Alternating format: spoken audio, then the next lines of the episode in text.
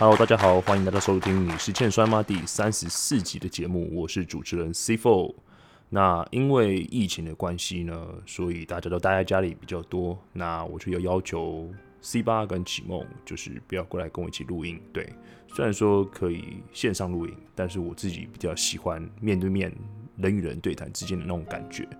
对，好，那上礼拜的节目呢，就是讲到阿嬷的绿宝石上集的部分。那这礼拜的节目，我们依照惯例，先从听众信箱开始。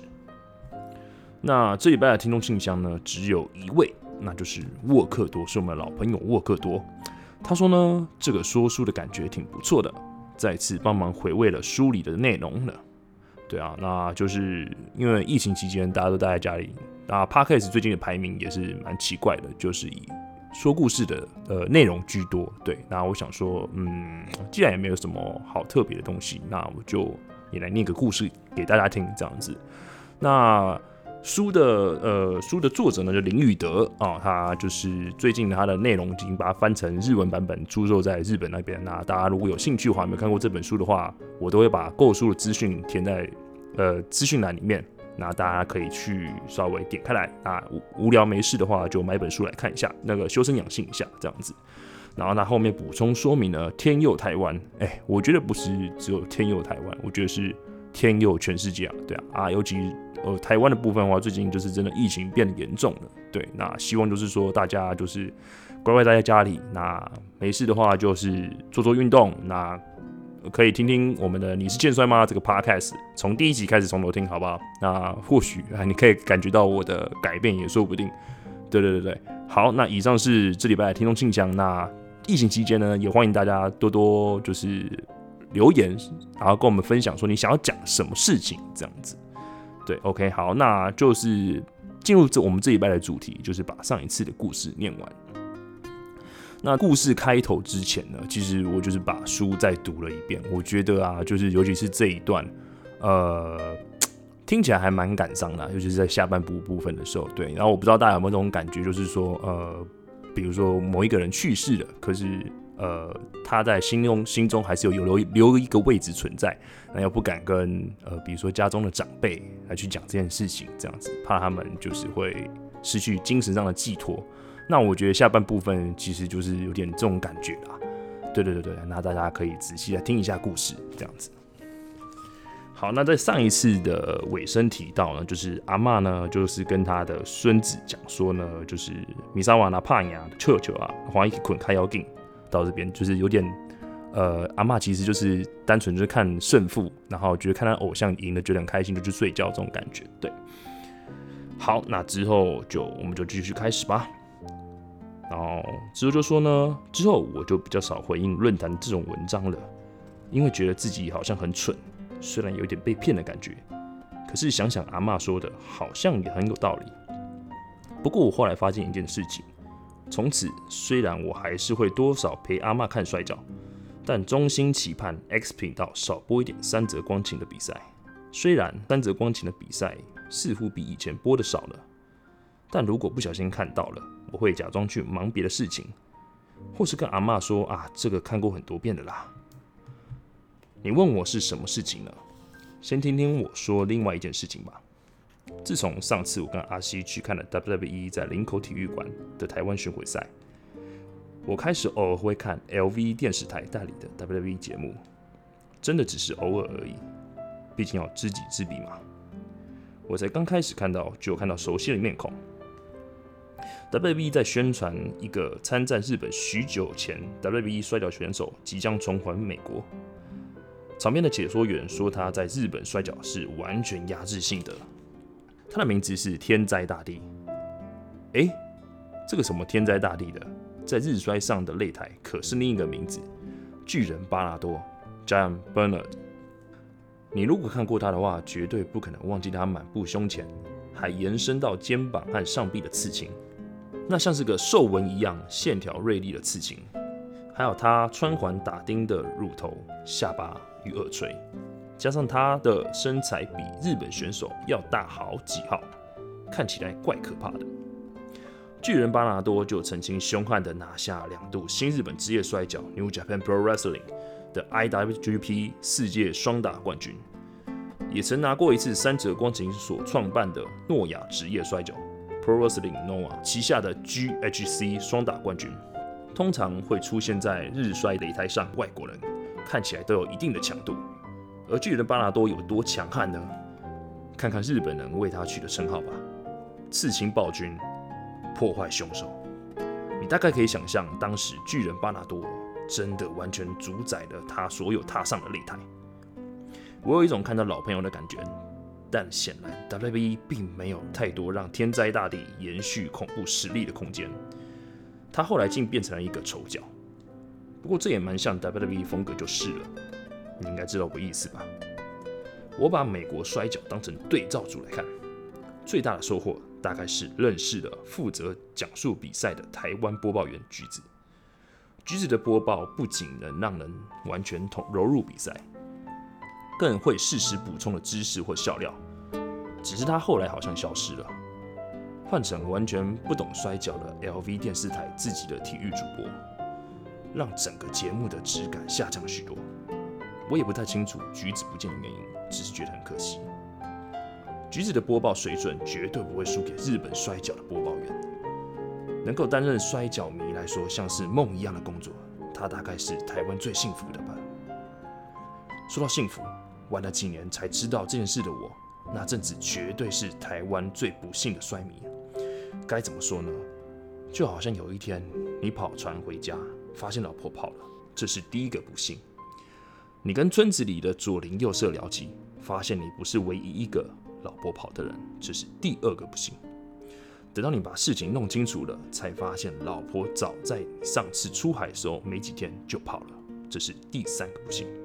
三重不幸啊！对了，三重是在台北市还是新北市呢？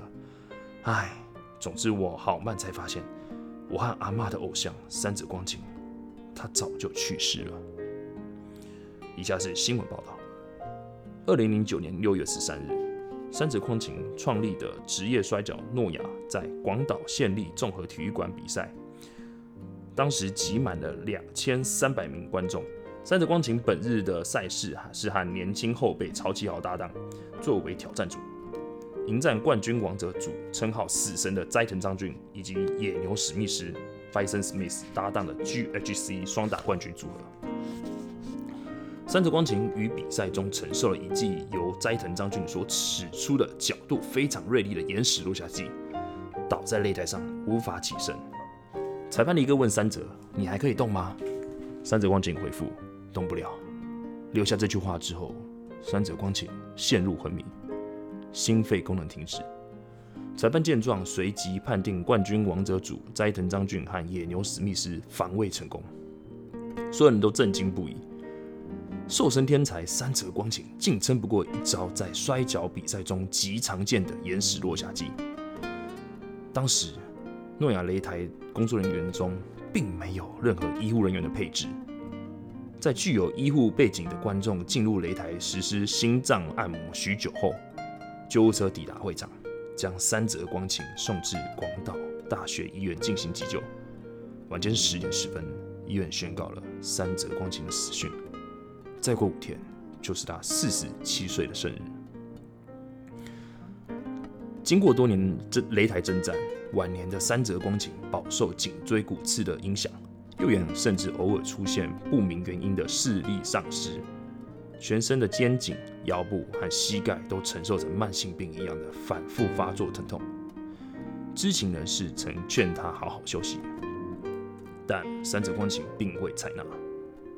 创立诺亚职业摔跤后，他并没有像其他生涯后期创办团体的前辈一样安居于幕后的管理职位，而是同时身兼管理者与摔跤手，持续的在 noa 日本各地的巡回战中频繁出赛。啊，摔跤不是打假的吗？如果打假的，怎么会？而身为日本摔跤迷，当然知道以高飞动作著称的鸟人海亚布萨选手。在擂台上因为失误伤及颈椎而导致下半身瘫痪，可是鸟人选手努力复健，每年都可以看到他又更进步一点的消息。虽然鸟人选手还是在二零一六年三月的时候，因为蜘蛛网膜下腔出血、急血症并发，四十七岁离世了。摔跤不是打假的吗？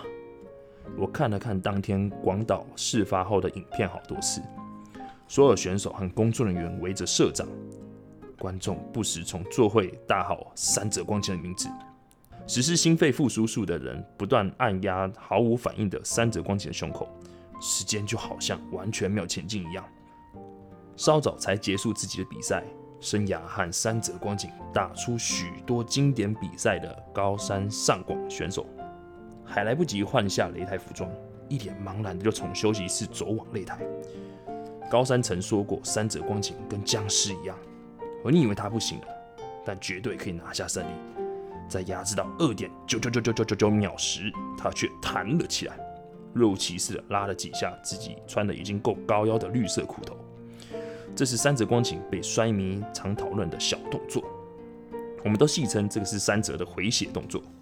然后好像什么都没有发生过一样，猛烈的回敬你一发肘击套餐，让比赛继续打下去。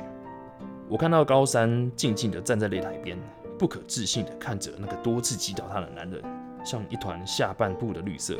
上半部渐渐转淡的肉色棉花糖，动也不动地躺在这个男人用尽一切心力打造的绿色擂台。谢谢你的卫生纸。我是一边哭着，一边在网络上看完三泽告别事后电视台转播的悼念特别节目。在这个一个半小时的节目里，回顾了三泽光景生涯数场的经典战役，一半以上都是我和阿妈反复看过好多次。阿妈喊我吃晚餐，我编了个肚子痛的借口。来福一直要凑近我，我抓着来福的项圈，把来福拖出房间，静静关上房门。你还记得我怎么批评 WWE 的吗？我说他们为了保护选手，限制了许多精彩的摔技。这也是我刚上论坛时常常用来嘲笑美摔迷的点。我忽然觉得自己好天真，虽然看着摔跤这么多年。知道摔跤平均寿命不比一般人，毕竟那是常年反复在擂台上过度使用自己身体逃过不了的代价。虽然死在擂台上就好像武士战死在沙场上，感觉好像很美，但实在是太痛了。我宁愿摔跤选手可以平安退休，安静的走完人生的最后岁月。唉，身为子孙，我觉得。应该要告诉阿妈这件事，但我怕阿妈承受不住，连我都承受不住了，是不是继续欺骗阿妈会比较好呢？我有时候也会希望，如果我这辈子都不知道三泽光景过世了，那该有多好。阿妈，今天有米沙瓦的比赛哦，什么都不用想，好好看着我最喜欢的绿色宝石在电视里的擂台上闪闪发出光芒。当三泽光景拉拉裤头的时候。我就知道他要反击了，碎啊。论坛上再度传来摔跤选手的死讯，是台湾摔跤迷比较不太熟悉的墨西哥团体 AAA 旗下摔跤选手 Pero Aguirre Jr。他的父亲是墨西哥摔跤传奇，因此他擂台名也继承了父亲的名号，是墨西哥摔跤界中很受欢迎的中生代选手。二零一五年三月二十号。比赛在美墨边境的墨西哥提华纳举办，是当晚的压轴赛事。原本这个新闻是不会出现在主流媒体上的，但全世界的主流媒体都大篇幅报道。原因是 p a y r o 的其中一个对手 WWE 选手 Ray Mysterio，Ray 应该是史上最广为人知的墨西哥风格面具选手了。他的身高不到一百六十公分。墨裔美籍出身的他，没有一般墨西哥选手在美国会遇到的语言问题。纵横美摔界二十年，比赛中瑞对 Pero 施展一记飞踢，Pero 顺势的往二神圈趴着，但队友和对手发现他不只是趴着，而是全身瘫软在神圈上。选手们察觉后立刻调整策略，很快的击败 Pero 的搭档，结束比赛。不巧。当天稍早的比赛有两位选手挂彩，当时医生正在后台治疗，因此延误了黄金抢救时间。急救一个小时后，Pero Aguirre Jr. 宣告不治，三十六岁去世，还小三泽光景十岁。不明理的媒体，你知道的，包括台湾跟风的媒体一样，把事件苗头纷纷对准瑞，毕竟他是主流媒体唯一比较熟悉的摔跤选手。不久，死因传出，为第一时间因失误动作导致颈部撞击直地出印的擂台神圈，引发颈部挥鞭样损伤，可以说是因为倒向第二神圈时力道过于猛烈，位置也不妙。造成上吊类似的死因。论坛上，大家对于媒体的指责大表不满。延误急救的原因，我刚才说了。有些不了解摔跤的网友，在新闻下面说人死了还要继续比赛，有没有人性啊？问题是，全世界的摔跤都一样。摔跤手从第一天开始训练，就要学习，不管任何情况，都要好好接下对手的招式。摔跤没办法暂停，也没办法重来。动作失误了，就赶快用下一个精彩的动作补救。对手受伤了，就赶快用别的方式，尽量在观众不察觉的情况下把比赛打完。果然，又出现了我最受不了的言论。每到这个时候，我就真心希望摔跤从头到尾都是假的，因为这样死亡跟意外就可以不是真的。日后只有少数的媒体跟进报道，在 p e r o Aguirre Jr. 的丧礼，Ray Mysterio 也在福林的队伍当中。从逝者家属的态度，应该就可以看出外界对 Ray 的批评，其实是对摔跤选手的误解。有人在论坛上分享知名选手 MVP 写给 Pedro 的哀悼文。我们都把明天视为理所当然，早晨开车上班工作，下班回家理所当然，对吧？当职业摔跤选手进入了擂台，我们了解到了危险，也认知到了危险，并努力的降低风险。但危险永远存在。不怕死是职业摔跤众多要素里最字面上的描述。只是一些出众的运动员，使这一切看起来都太容易了。告诉生命里重要的人你爱他们，拨电话给因为忙碌而忘记问候的人。人生的旅程没有太多时间去完成这些事，也没有人应允我们明天的到来。亲爱的兄弟姐妹，今夜让我们一起祷告，举杯，去做你想要做的事情。如果我忽然离开了，没有机会道别，我知道我有过精彩的人生，电影般的生活，这是一场精彩的旅程。敬 Pedro Aguirre Jr.，敬我们的擂台。你那个女朋友，下一次请她来家里吃晚餐，阿妈来煮好料。我又想逃开晚上的摔跤时间，阿妈趁我开溜前，把我拉进她的小房间。想那最近米沙瓦比赛，你都无兴趣啊？阿妈终于问我，阿妈，我嘛唔知影呢，到底应该是甲你讲，还是讲讲别话？阿妈说，是虾米代志？听讲给阿妈听。阿妈拉着我的耳朵，我深了一口气。米沙瓦已经、已经、已经贵姓贵了当啊！我大声说出来。哦，来福被我吓到，汪汪汪叫个不停。阿妈转过身去，把晚上睡觉时会盖在电视机上的花布掀开来。阿妈坐在她平常坐的位置上，伸手在旁边的毛毯翻了开来，抽出遥控器。林亚公记者嘛？底多位？阿妈问。我看向客厅的神明桌，食罢了，你有甲伊量休无？我说。公孙诶，米三我们赶快啊，就点伫电视内底。阿妈打开电视，来福趴在阿妈的脚下，尾巴随着旋律轻轻摇摆。电视上三泽光景的出场乐响起，是最前面那段，只有钢琴的缓慢旋律。你看哪一天有空来我阿妈家陪我吃个饭吧。好了，那故事就到这边结束了。那如果大家有兴趣的话，可以上网搜寻阿妈的绿宝石。那这一篇呢是林玉德在第十八届的台北文学奖中竞赛类小说组的首奖作品。那真的看完日哦是有点蛮感动，有蛮欣慰的。对，而且最近六月份呢，算是三泽的本命年啊。那如果大家有机会的话，其实可以看看他以前旧的影片，然后来回味一下三泽光晴的美好时光。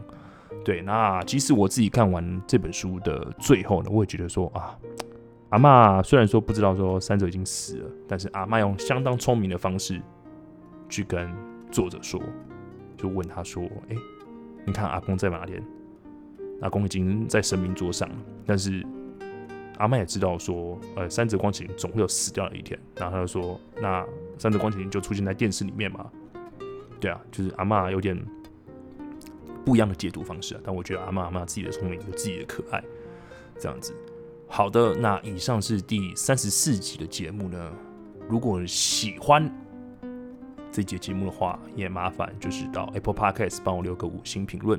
那相关的资讯呢，我会放在资讯栏当中。那今天节目就到这边，我是 C Four，大家下次见，拜拜。